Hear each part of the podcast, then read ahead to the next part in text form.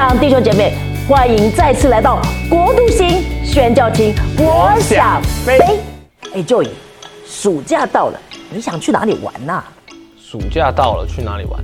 前一阵子有一个花火节的地方，我很想去。老师一定知道，我唱给老师听。你唱给我听听看。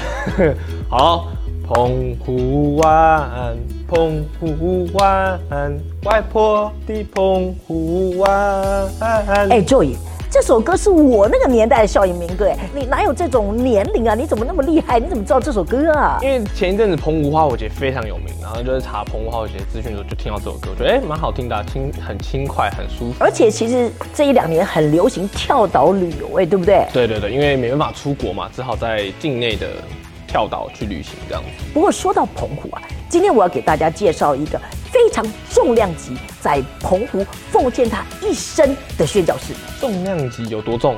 哦，他在澎湖五十四年之久耶，五十四年，那真的非常的重哎。他一生活八十八岁，但是有五十六年在台湾，其中有五十四年在澎湖。就是将近四分之三的人生都在澎湖贡献了。他其实最后也把一生献给澎湖，他的骨灰都撒在海里面。我说他说出来，应该大家都知道，他的名字叫白宝珠，白宝珠，我们叫她白姑娘。白姑娘，白奶奶。对她从小出生在河南中国，哦，中国大陆那边。对，因为那个时候战乱的缘故，她就回到了美国。第二次再来的时候，还是时间不对，所以她又再回去到美国了。所以你知道，如果你有心宣讲，有一件事很重要，你必须是对的人，在对的时间，而且还要在对的地方才行。哇塞，缺一不可哎。对他来说是台湾，特别是澎湖，他才能够开始他一生的呼召跟奉献。然后，那他这往返这两次，说这些困难，还有什么很严重的困难吗？其实你知道，因为他这样子碰到战争等等此类，门没有完全开，其实他蛮有点沮丧。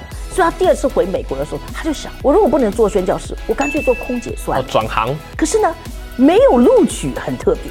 那他自己就笑自己说，可能他的门牙缝太大，就没有录取念不。好看，对换。可是你知道吗？就我真的读这个他的故事的时候，我就发现这是神的手。如果他真的考取西北航空，就只不过多一个空姐，对不对？我们就没有这个澎湖的白姑娘、白奶奶了。你有没有经验？上帝帮你关了一个门，当时你很难过，不过后来你觉得还好关门，否则你就错过你真正的这个命定或使命。你有没有这样经验啊？小时候我有想过要当考古学家，去考究一些化石或者是一些古迹，就是想考究旧的东西。那然后呢？但是后来就是发现好像我不适合读书，我就做新媒体，做影音相关的东西了。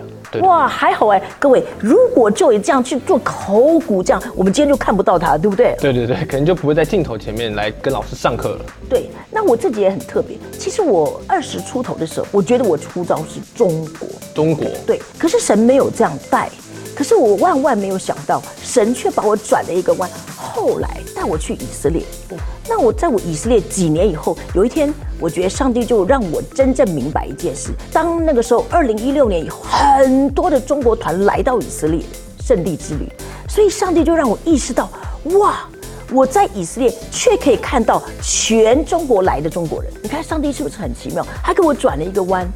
如果他当初没有跟我关这个中国的门，我不会去到以色列，也不会看得这么全貌。特别是在这个宣教的最后的核心以色列，所以神很特别。亲爱的弟兄姐妹，如果你对宣教有兴趣，如果你觉得上帝暂时为你关了一个门，你绝对不要挫折，你要耐心的等。上帝为你关了某一个门，他一定有一个原因，他一定给你一个更好的结果，是你现在不知道的，或者你需要多一点的装备，或者你需要遇到某一个人，你才能去，或者是你要在某一个时间才能去，因为错的时间那个地方不能为你效力。所以等于说有时候遇到困难不要灰心，有可能是上帝知道你还没预备好。对，你看，上帝帮白宝珠转了一个弯，可是他却收到了一封关键的信。关键的信，那个时候写信的人好像不少。收到谁的信啊？你知道，你记得我们上次讲的孙理莲师母吗？哦，孙理莲呐。对他写代祷信，曾经寄两万封的代祷信。对对对对，一直写一直写。对他是一个非常勤恳的写代祷信的人。等到白宝珠遇到了孙理莲，收到孙理莲师母寄来的信，就勾起了他，哎，我也许不能去中国，可能我可以去台湾哦。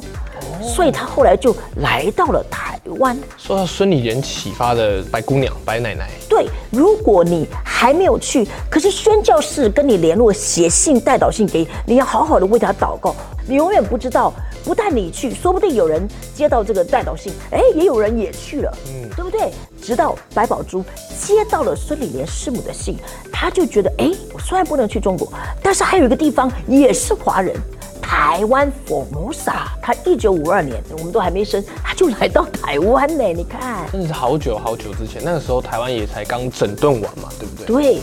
可是那个时候台湾医疗还是很落后，那时候有特别有一个病是人人闻之变色，就是麻风病。哦，因为孙理莲那时候也在积极处理这件事情。对，孙理莲就是山地之母、原住民之母，他特别做的其中一个就是麻风病。乐生疗养院嘛。对，所以你看哦。也许上帝认为你不是那个开创的人，但是你是后续接续的人。那你知道麻风病其实当时很可怕。那那个时候台湾因为医疗又不发达，如果家里有人有麻风病，全家人都不敢说。万一知道他家里有这个麻风病，全部的人就要被全社区的人拒绝，这是很可怕的。哦，所以在那个时候，因为医疗不发达，所以导致他觉得这就是一个很恐怖的一个疾病。你一得了，等于全家人都会得，然后等于你们这家人都不要相处，因为很恐怖。对。所以白宝珠在孙理莲那边学，他都不害怕，因为他有神的应许，他有以赛亚书四十一章的宝贵应许，神跟他说：“我必与你同在。”哦，所以白宝珠不惧怕。如果你想要去宣教，可是，在各样装备里，我常常问人家说：“你有没有一个关键的经文是神呼召你的？你的那个 key？”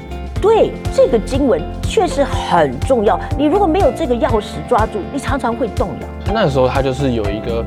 怎么讲？上从神而来的一个内心当中的大力的支持，让他能够去做这些事情。其实白宝珠给我们很好的典范，他不但有护理的专业背景，嗯，他还有圣经的应许。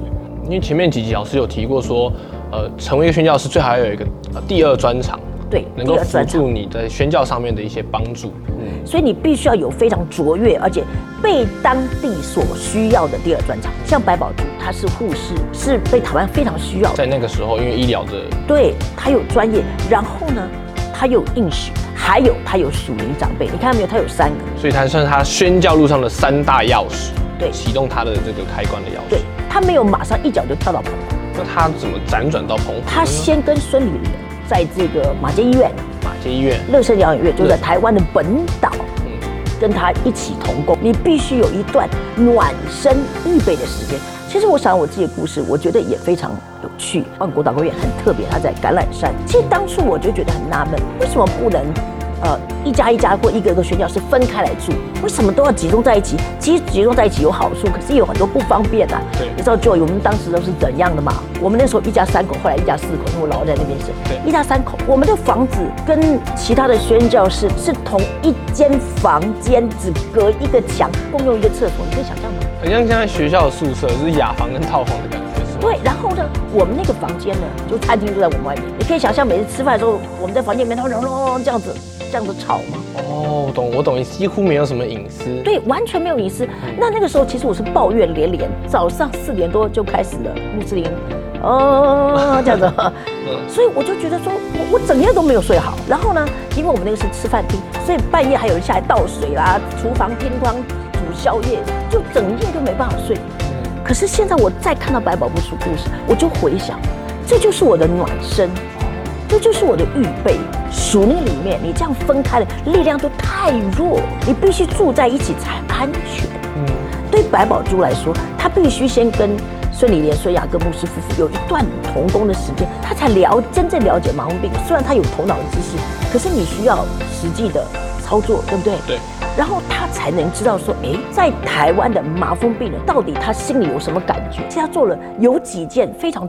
重要的事情，他自己也说有几件事我们做对了。就第一个，他有清楚的呼召，但是他必须等，他是对的人，但是要对的事，还要对的地方，而且还有圣经的应许，再加上有属灵长辈孙理莲的一封信，然后等他真正来的时候，又有孙理莲、孙雅各牧师父照顾他，一个暖暖身期，对暖身期，然后他必须实际操作，他面对麻风病的，特别在台湾的文化。可是你也必须进到那个地区去看那个地区的文化，你要怎么样操作你的专业？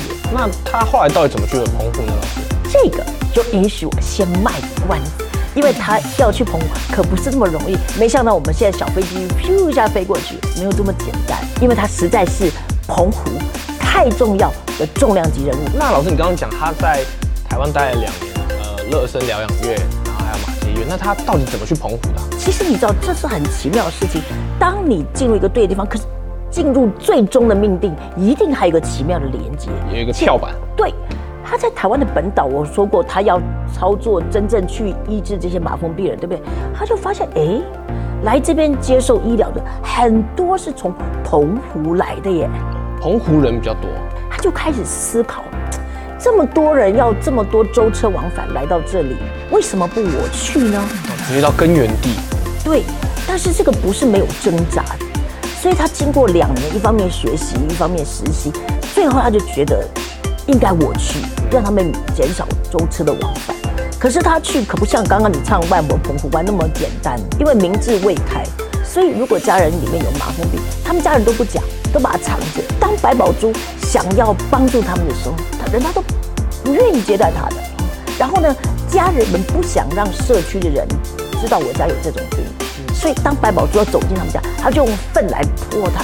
不是好心去帮助你们。对，我告诉你，如果我是白宝珠，我可能去了澎湖，可能是两三个月我就回头了。老师，那你当年自己在宣教的时候，有没有也是有当地人不被当地人了解、不被认同的状况？当然，我们那个时候已经是现代了，没有像白宝珠这样。可是因为我们亚洲人个子很娇小，那又是女性，以他们对女性的传统的解读。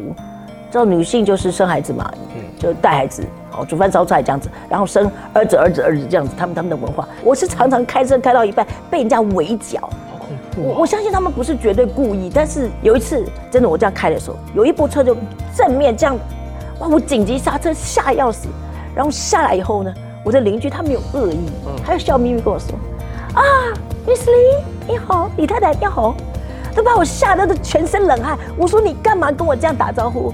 他说没有啦，我从远远的看见，可能是你呀。我只是很好心跟你打个招呼。太奇妙了吧？这种生命在开玩笑哎，老师。所以你看白宝珠，他要去拜访人家，好心好意，对不对？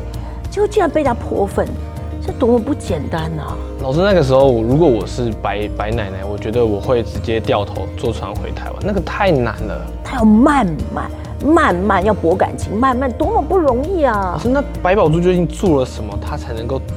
重新虏获这些澎湖人的心啊！这个我要卖个关子，实在是太不容易。而且一般我们不要说女性，男性都不会做。他实在是爱到深处无怨尤。好想知道到底是什么呢？我们一起来祷告。亲爱的主耶稣，我们来感谢你。主啊，我们为了白宝珠和他一生为澎湖的贡献，以及许多像这样白宝珠宣教士的人，来献上感恩。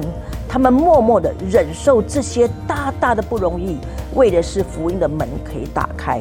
主啊，我们求你赐福，我们也求你恩待。谢谢你，让我们看见这些宣教士的生命，把荣耀归给你。主啊，我们感谢赞美你，奉耶稣的名祷告，阿门。所以记得按赞、小铃铛、订阅。所以今天谢谢您收看《国度星宣教情》，我想飞，记得分享影片哦。